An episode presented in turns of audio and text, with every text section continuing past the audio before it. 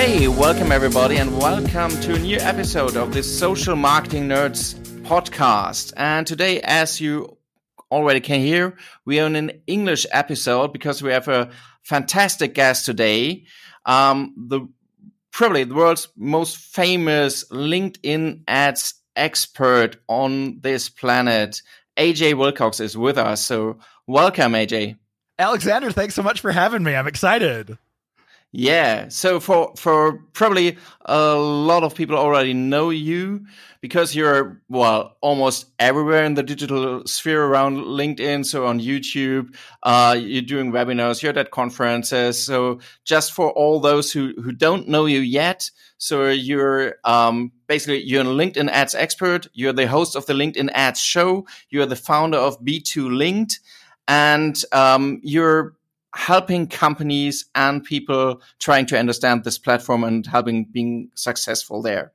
So, um, and today um, we're trying to cover a topic that is um, perhaps going in a different direction than most of the content, at, at, least the content that I see, which is basically how to scale up.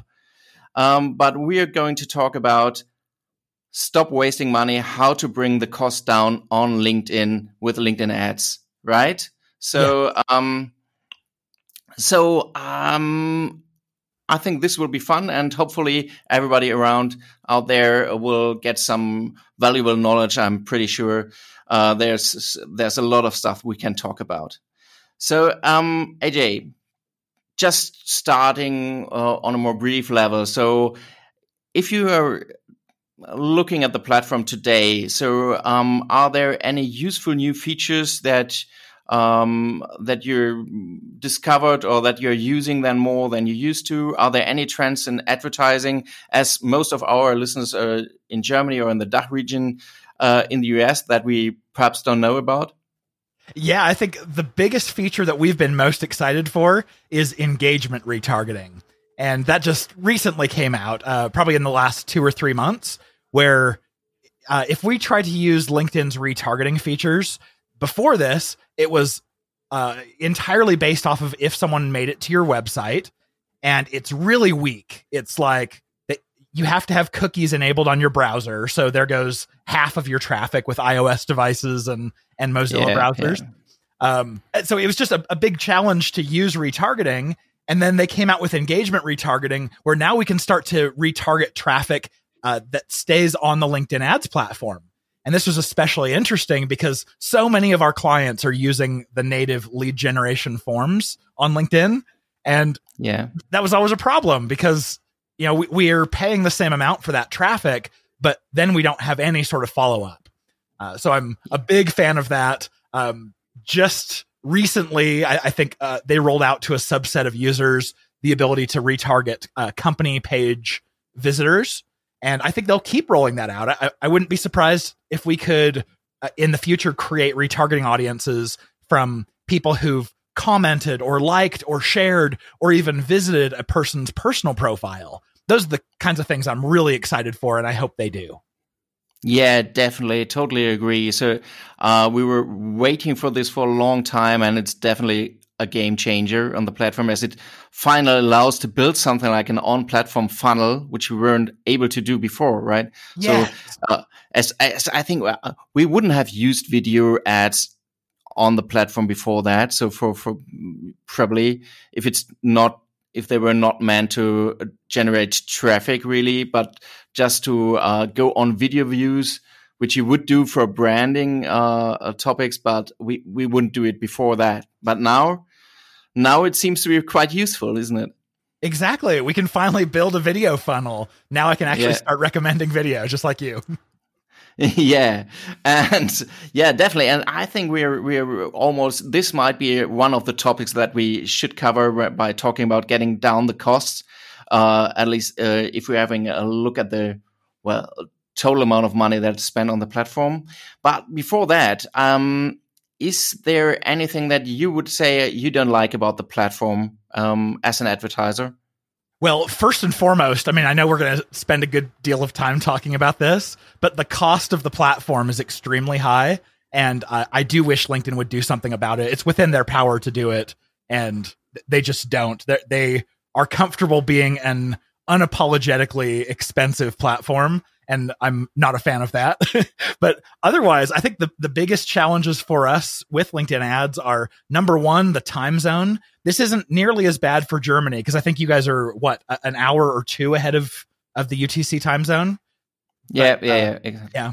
But here in the US, our new day starts at like six or seven p.m. Uh, here in in the Western states, um, according to LinkedIn. So if you have a small budget, it's totally possible to uh, spend your entire budget from 7 p.m. until you know 6 a.m. the next day. So small budgets get spent in the middle of the night, the worst time to be bidding, and the time where people are less likely to convert. So I, I think yeah. I wish LinkedIn would let us choose our own time zone and and even schedule ads. Uh, so we've actually built our own tool around uh, helping people do that. and uh, okay, yeah, but I think the the third one that I just always gets me about LinkedIn is they have some incredible targeting options that they kind of work on on the back end, and they've recently started releasing some of them to us uh, called traits.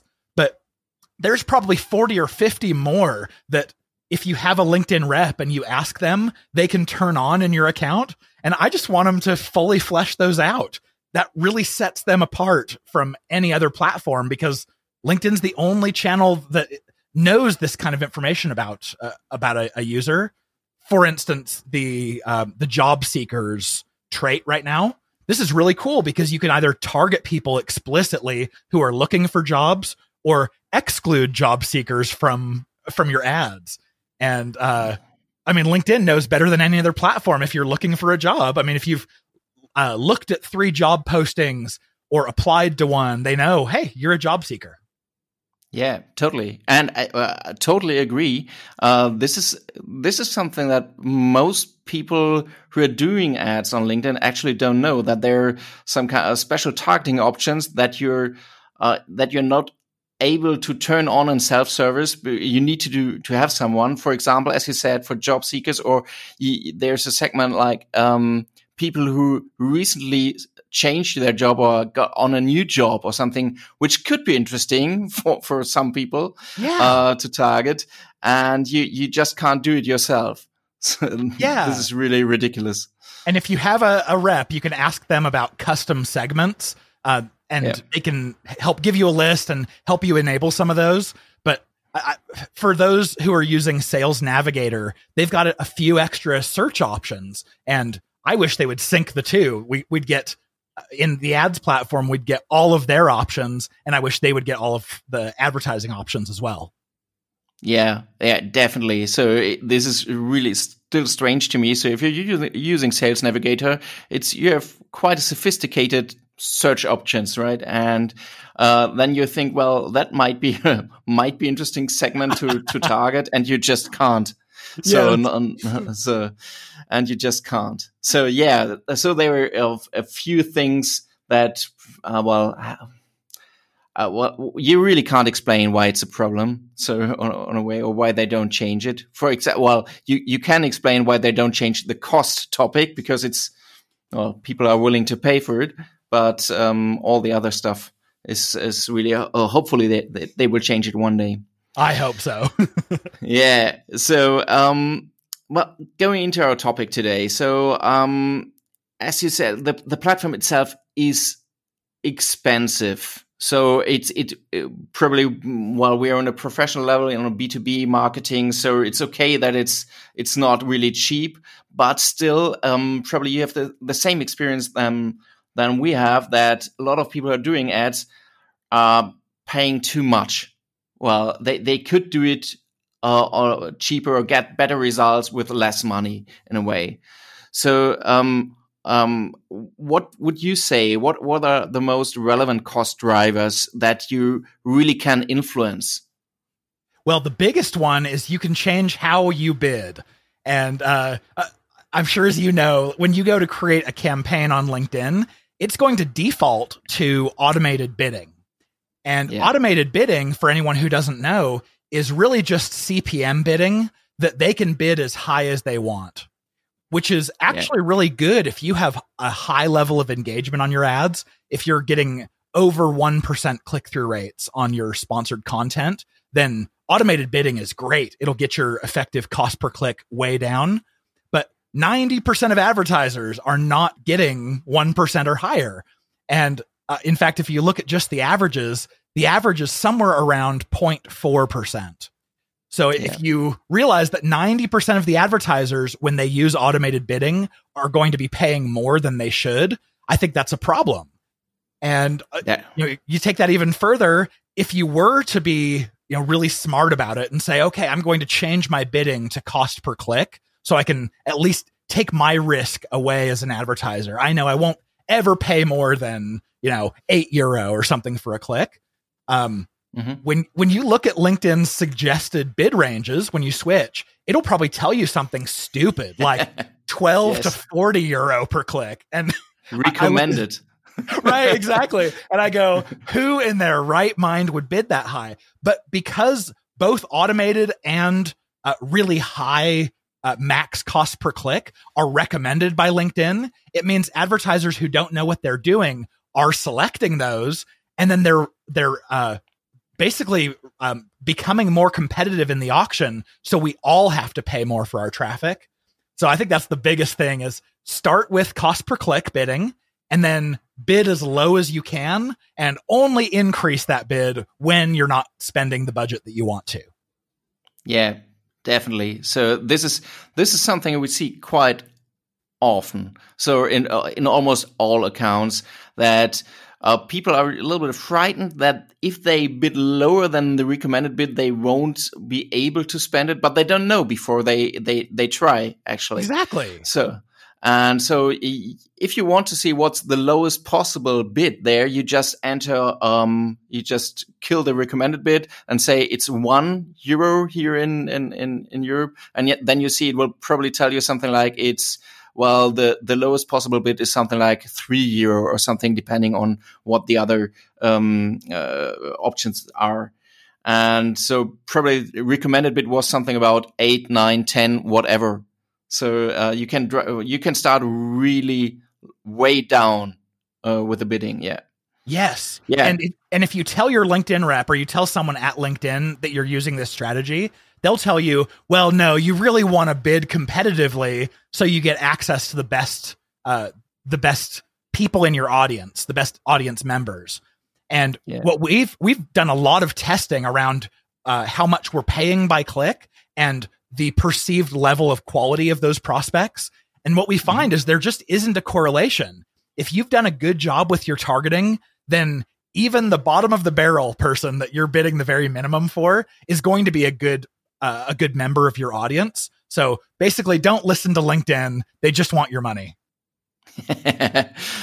yeah, definitely won't. So, what other drivers are there? So, so, bidding strategy is one thing, right? W what else would you have? Uh, so, so, to put it in order, how would you start? If I if I show you an account and say, well, it seems to be quite expensive, AJ, what would you look at? What, how would you start to to um, bring it down? So you, first of all, you would have a look at the bidding strategy. Yes. What what would you do then? So the other piece of how much traffic you get, how many of the auctions that you win to have your ads shown is your click through rate. So the next piece that I would look at is actually the creative. Is there anything here that we could do to uh, more fully present the benefit to the user right up front? Can we save them time? Can we show them benefits? Uh, can we draw their attention? And if you can do this, you know, LinkedIn's average is somewhere around a 0.4% click through rate. But if you can do these little tweaks, oftentimes you can get that to the, to the like 0.8% all the way up to 1.2% and sometimes even higher. And if you can get your click through rate up significantly, you end up getting a really high relevancy score with LinkedIn, allowing you to keep your bid where it is and just get a lot more traffic. Or uh, if you were getting a lot of traffic before, you can actually lower your bid and still get the same amount of traffic. Yeah. So, um, totally agree. So, as well, it's not LinkedIn specific, but working on the creatives is is key. So, yes. if you're if you're you, you really have to have clear messages out there bringing out the, the the benefit of what your product what your service is and and test actually testing uh, as i said testing a lot with this right oh, so oh, yes. um, we we see a lot of people trying to get linkedin running or linkedin ads running but they don't test and i have no idea how, how this should could work anyway yeah if you I don't think, test I think everyone expects to go jump into an ad platform for the very first time and just, you know, uh, absolutely hit it right out of the gate. Um, and that's not the case. You will have tests that you run that fail, and it's a learning experience. So make sure that you don't go in expecting a return on your investment from day one. Do, do you have a rule of thumb? So when you say, well, I would work on this creative, I would just kill it. I would uh, um, just optimize it. Or so when you say uh, like, uh, you're below, I don't know, 0.5 or something, this won't work anyway, just kill it. Or how will you proceed there? Yeah, if I'm anything less than about 0.6%, I usually say, okay, there's got to be something better we can do with this ad. Um, and that's obviously still above LinkedIn's benchmark, but we don't play on LinkedIn ads to hit their benchmarks. We play to uh, absolutely exceed them. And that's because LinkedIn is a very expensive platform, obviously. And so if you, if you can be one of those top 10% of advertisers who are getting the best results, you end up getting the best costs. And if we can get the best costs for our clients, then obviously everyone wins.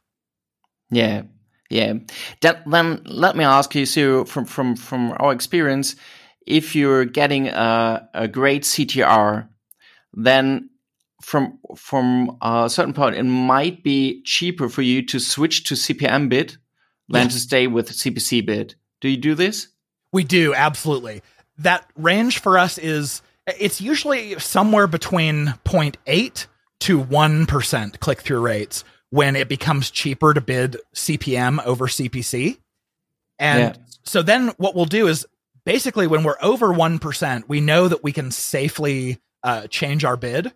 And we have two options. You can either do CPM bidding, like a max CPM, and that tends to be the cheapest option, but it takes some testing to get into. And here's why. Mm-hmm. Uh, if you are bidding CPM, but you're not bidding high enough to get into the very first position, you end yeah. up shooting yourself in the foot um, because the second ad position, the third ad position, they're further down the page where people are less likely to click anyway. So if you can make sure that you're bidding high enough CPM to stay in the first position, but low enough so you're not overpaying, then that's the cheapest way to go. But more often than not, we just tell people to switch to automated bidding, which is just CPM bidding where they make sure that you're in the first position. So I, I think mm-hmm. those are my two best options so that you don't have to babysit nearly as often. Yeah. So uh, definitely f- fully agree. So if you're switching, if you're finally switching to CPM bid, you really have to be to look and monitor the campaign very carefully um, because it can, in quite a lot of cases, it will just drop um, and you won't get you, you will just lose your position and then you're you're lost somewhere. Exactly. Yeah. And you yeah. can imagine if you've run the same ad for one, two, three weeks, and maybe you were right on the edge of 1%, so you thought it was worth switching to CPM, but now your ads are being shown to them at a high frequency, or at least a higher frequency. And, you know, over the course of three or four days, maybe that drops below 1%. And if you're looking at just the dashboard, you're going to see the average for whatever time period you're looking at. So the best thing you can do is when you are running CPM bidding, you know that your costs can change significantly. So make sure you're watching in the uh, I think in the US interface it's it's called view performance or ads performance. Uh, make yeah, sure you're yeah. watching your click through rate by day so that you can switch back to CPC if your ads stop performing. Yeah. Um, great. So we just said, okay, for, for the creators, one last question. So is there something like you'd say, I'll usually test at least a number of three, four creatives at a time, or would you say it's just depending on the budget that you have? Uh, yes, 99% of the time, I'm going to tell people only run two ads per campaign. And yeah. This departs significantly from the best advice on Google and Facebook. But what we find is if you launch, let's say, five ad creatives, which is what LinkedIn would recommend, um, mm-hmm. you're going to see one of them gets a lot of impressions, one does okay, and your other three ads totally get ignored. LinkedIn effectively yeah. brands them with a terrible relevancy score. And no matter how high you bid, you can't resurrect those ads. And that's a, a mm-hmm. that's a bad thing. I, I would personally rather not go and launch three extra creatives that won't even be used uh, or evaluated properly. But if you stick with two ads in every campaign, then over time, especially if you're running that same A B test across multiple campaigns, even though LinkedIn is optimizing towards whichever one it thinks has the best click through rate, overall, you'll get a really good test in between those two creatives. And I think uh, A B testing is probably the best thing you can do on LinkedIn. Yeah, fully agree. It's it's quite funny. We're talking for a couple of minutes now, and uh, we've already covered bidding and creatives. But the question most people come here first is, how do I get the targeting right? So, um, um, uh, what about the audience size? How to target? So, uh, would you say this is a there's a big leverage for for bringing down the cost in targeting, and how would you use it? Um, uh, it, it has an effect for sure on on costs, but not super significant. Uh, I think the biggest cost advantage that it has or sorry, the biggest advantage it's going to have is going to be in your uh, in your lead quality or overall your cost per marketing qualified lead or sales qualified lead, something like that. Yes. So we look at targeting as uh, kind of the first step you do. You want to make sure that, uh, especially on a small budget, you're going to define your audience as tightly as possible around the people who feel your pain. Um, they need what it is that you do. And then if you're still mm-hmm. not spending enough or you want more traffic, sure, then you can start to expand out a little broader. But I would say on small budgets, start just with the people who matter. And that might mean you start with job title targeting, which is going to be really tight and it might create too small of an audience. Then you might, um, oh, yeah, go ahead. What's too small of an audience. So uh, I assume as we're working in, we have a very different view on audience sizes probably as yes. we've in, in, in Germany, we have something like 12 million people in total in, uh, on LinkedIn. You, you could target and you, you are there with an ocean of people. So what's a small audience for you? Yeah, small audience. Well, I mean, LinkedIn will let you run any audience over 300 people. So it's you have to at least make sure that you have 300. But my preferred audience sizes are between 20,000 and 80,000. But I'm also okay. a big fan of hyper targeting. So uh, if I have 10 separate audiences that have 5,000 people in them, I would rather run that than a single campaign with 50,000. So, uh, okay. Yeah, I'm a big fan of get tight with your audiences so that you can generate the leads that you wanted anyway and also learn because you get to compare the results against other segments and and see what the differences in your audience are. So even on a even if we are talking about a cold audiences, you would just say, okay, I'm trying to build segments and use them for different campaigns, right? So where you say, for example, it could be about industry, so that you build some like like vertical campaigns on on industries or job titles, so to say, whether you're more targeting C level or lower level or so on, right? Yeah, in fact, when we create a campaign, let's say our target is uh, IT decision makers, rather than just creating one campaign that is your job function of IT and then seniority of everything manager and above, um, we might break that into four separate campaigns. We might have IT manager seniority and then a separate campaign, uh, IT director seniority, another for VP, and another for C level and even if we run exactly the same creative to all of them because they they're all part of our same persona, when you see that uh, IT directors are higher in volume than your VPs, or you see that your cost per conversion is significantly lower from a CIO, then mm-hmm. you can start to, to uh, you have more power over the account, uh, more levers to control it, and you're learning about who your audience is. So uh, it, it's worth it to break them up and compare the differences. Yeah, totally understand. It, it might, well, it definitely is a, is different because of the uh, different sizes of the of the uh, uh, total audience that we have. So if you're doing targeting like this, uh, we're probably not ending up with 5,000 people in Germany, but a little bit lower. So that might have an impact on, on how long you could run the campaign and uh, what the cost development of the campaign would be. So uh, it's yes. quite interesting to see. Yeah.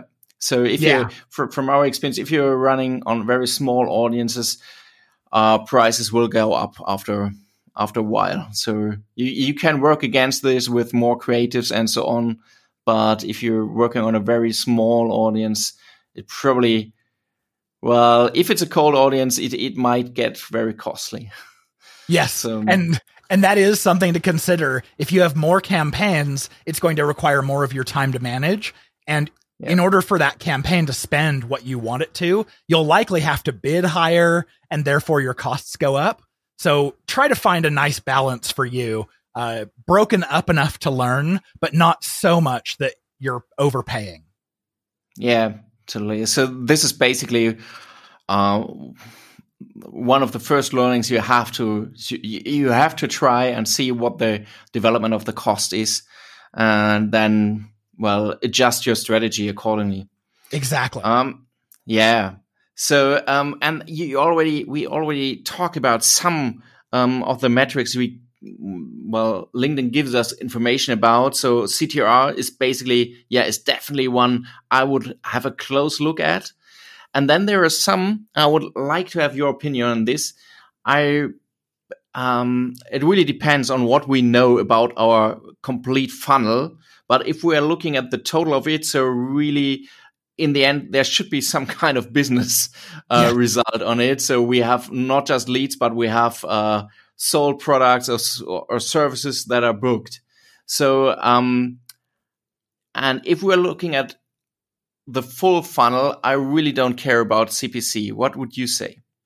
Yeah, I, I think uh, more sophisticated advertisers, we we tend to look at the higher up metrics like your cost per click and your click through rate and say, well, those things don't really matter. But um, they matter at least for the first little while.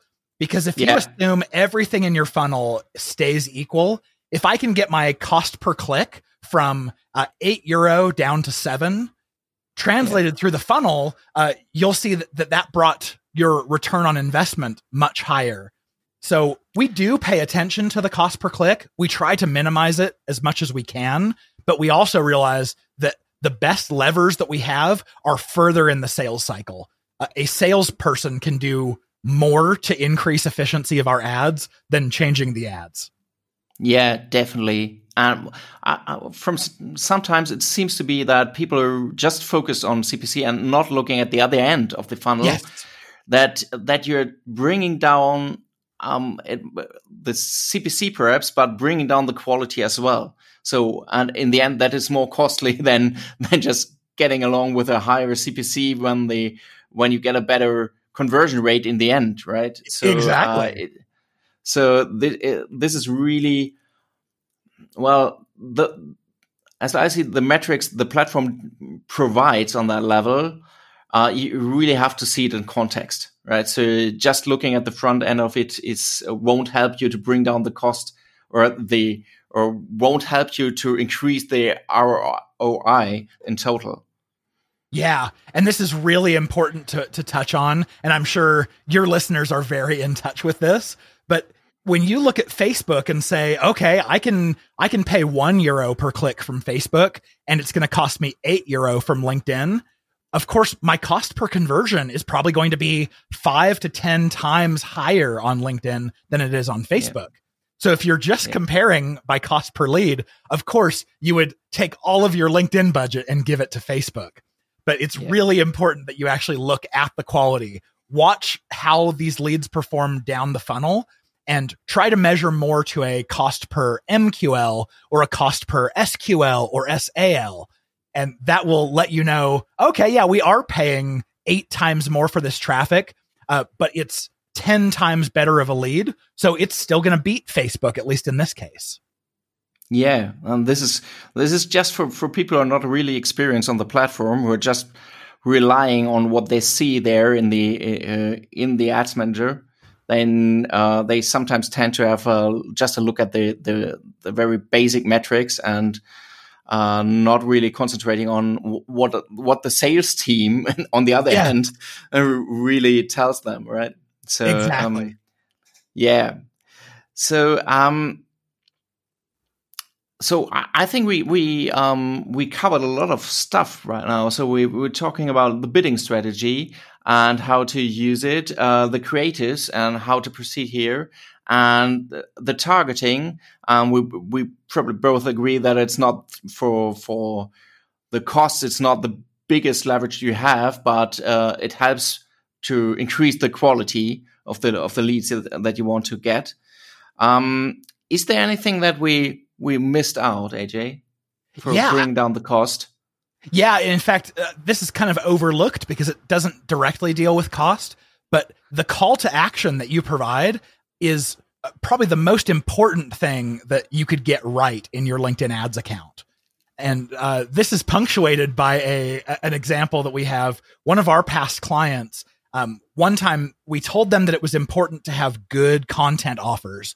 So they went and gave us four different ebooks and we mm-hmm. tried using them. We tried running them and we could not get our cost per conversion under like $127.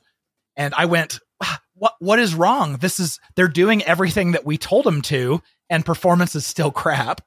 And yeah. they ended up, uh, they came out with a new, it was a, a guide, um, like an ultimate guide and as soon as we launched ads to that, we didn't do anything different with our ads. We were testing the same stuff. But because the offer was better, our ad copy was immediately more attractive. And we started getting opt ins for this uh, at under $27. And that continued for like six months. And so, no difference in our strategy whatsoever, but the content.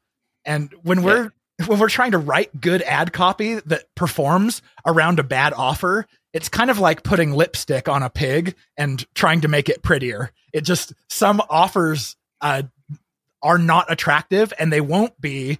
Um, you just have to change the offer before you can improve your ad copy. Yes, totally agree. And it takes well for, for some clients, it's it's it's a hard lesson Yes. Actually, it's a hard lesson. It's it, that it, in the end, it's not the platform, it's not the ads, it's the the offer you make yes. that uh, that makes it expensive because it's not attractive actually yeah, yeah. and and yeah. it's really hard for a lot of advertisers especially those who came from the the search side of things because from search people are looking for what it is you do and so you can just give them a demo request or here, buy this, and they're likely to do it. But uh, on the social side, as I'm sure all of you know, uh, people are not looking for what it is you do. Uh, you know, they're cold audiences for the most part. So you've got to provide value first. And that's a big leap for advertisers who haven't done social before to understand. Yes, definitely. And then they are looking at, well, it's all working on Google. so yes, it must be the platform. so. Exactly. yeah, it's just a, it's a different place in the funnel, and that's okay. You just you have to understand they're very different. Uh, sales needs to treat social leads very differently than they treat search leads. And yeah. if your sales team is used to this, there's usually very little friction. But if you have to introduce them to this concept, there's going to be a lot of friction. Yeah, and it takes some time. So, so for all uh, we covered this in other episodes. So for all B two B marketing, it's really not helpful if marketing and sales are not working hand in hand, and you really have to to talk with each other and learn. And from sales, as as far as uh, um, well, at least I see it this way. Say, well, you, you can learn a lot from the sales team because they really talk to the people. So if you're talking about messages and offers you make and sending out there. So um, it makes a, a big difference whether you're just sitting there in your office thinking what might be a good strategy for your ads or for your for your for your messages or just talking to someone who's really in contact with with clients or customers right? Yes alexander. Amen. That is the best thing that you can do if you're trying to come up with offers go talk to the people who talk to the customer and ask them yeah. what are the pain points what's keeping your audience up at night what do they want and then if you can create content that fills that need then uh, you've got an amazing piece of content yeah, definitely. Great, AJ. One one last question from my side, or at least two. So, um, to to for for the people out there, what would you say? Who's who's right now doing great with LinkedIn advertising? Are there any brands that you say, well, have a look at their ads; they're doing great? Uh, you know, um, we have clients that we're we're really excited about what they're doing uh, because we lead their strategy every time I get asked this question, I, I feel pressure not to name one of our own clients because uh, that could be a, a conflict of interest. But honestly, I look out there and I don't see anyone doing LinkedIn ads really well. So if if you know of any brands that are doing really well, let me know. Uh, I, I, see Slack has some really creative visuals, so I, I yeah. like looking at their creative. Um, but I also know that Slack, at least if they're advertising to me, who I'm at a small company, I'm not worth a lot of revenue to them. So I question the strategy if if it's worth advertising to me, um, because the lifetime value would be so small. So yeah, I, am open to uh, to suggestions on who's doing really well out there. Yeah, so great so if uh, you out there have any examples of of great LinkedIn ads or companies who are doing great with their ads, then let us know and write us. Then um, and then we'll talk about this uh, in the next episode. So that would be great. AJ, thank you so much um, for for this session. And now my last question comes. So uh, if people come here and say, "Well," um, I've additional questions on this. So, how can people contact you? Yeah, I'm really easy to get a hold of. Uh, you can reach out to me by just filling out the contact form on our website. It's the letter B, the number two, and then the word linked.com, B2Linked. And those emails go directly to me or one of the experts on our team. So uh, you'll be able to get a hold of me. You won't ever talk to a sales rep. So uh, feel free to reach out that way. Great. AJ, thank you so much for, for all the insights. Very valuable. And I think uh, a lot of people have learned a lot in this session. Thank you oh, so I, much. I hope so. And I had fun geeking out with you, Alexander. Thanks so much for inviting me on. Have me back anytime. Great. So, all of you out there, so if you enjoyed it, please let us know. And you can obviously rate us or if you say, well, have additional questions, please let us know as well. So, bye out there.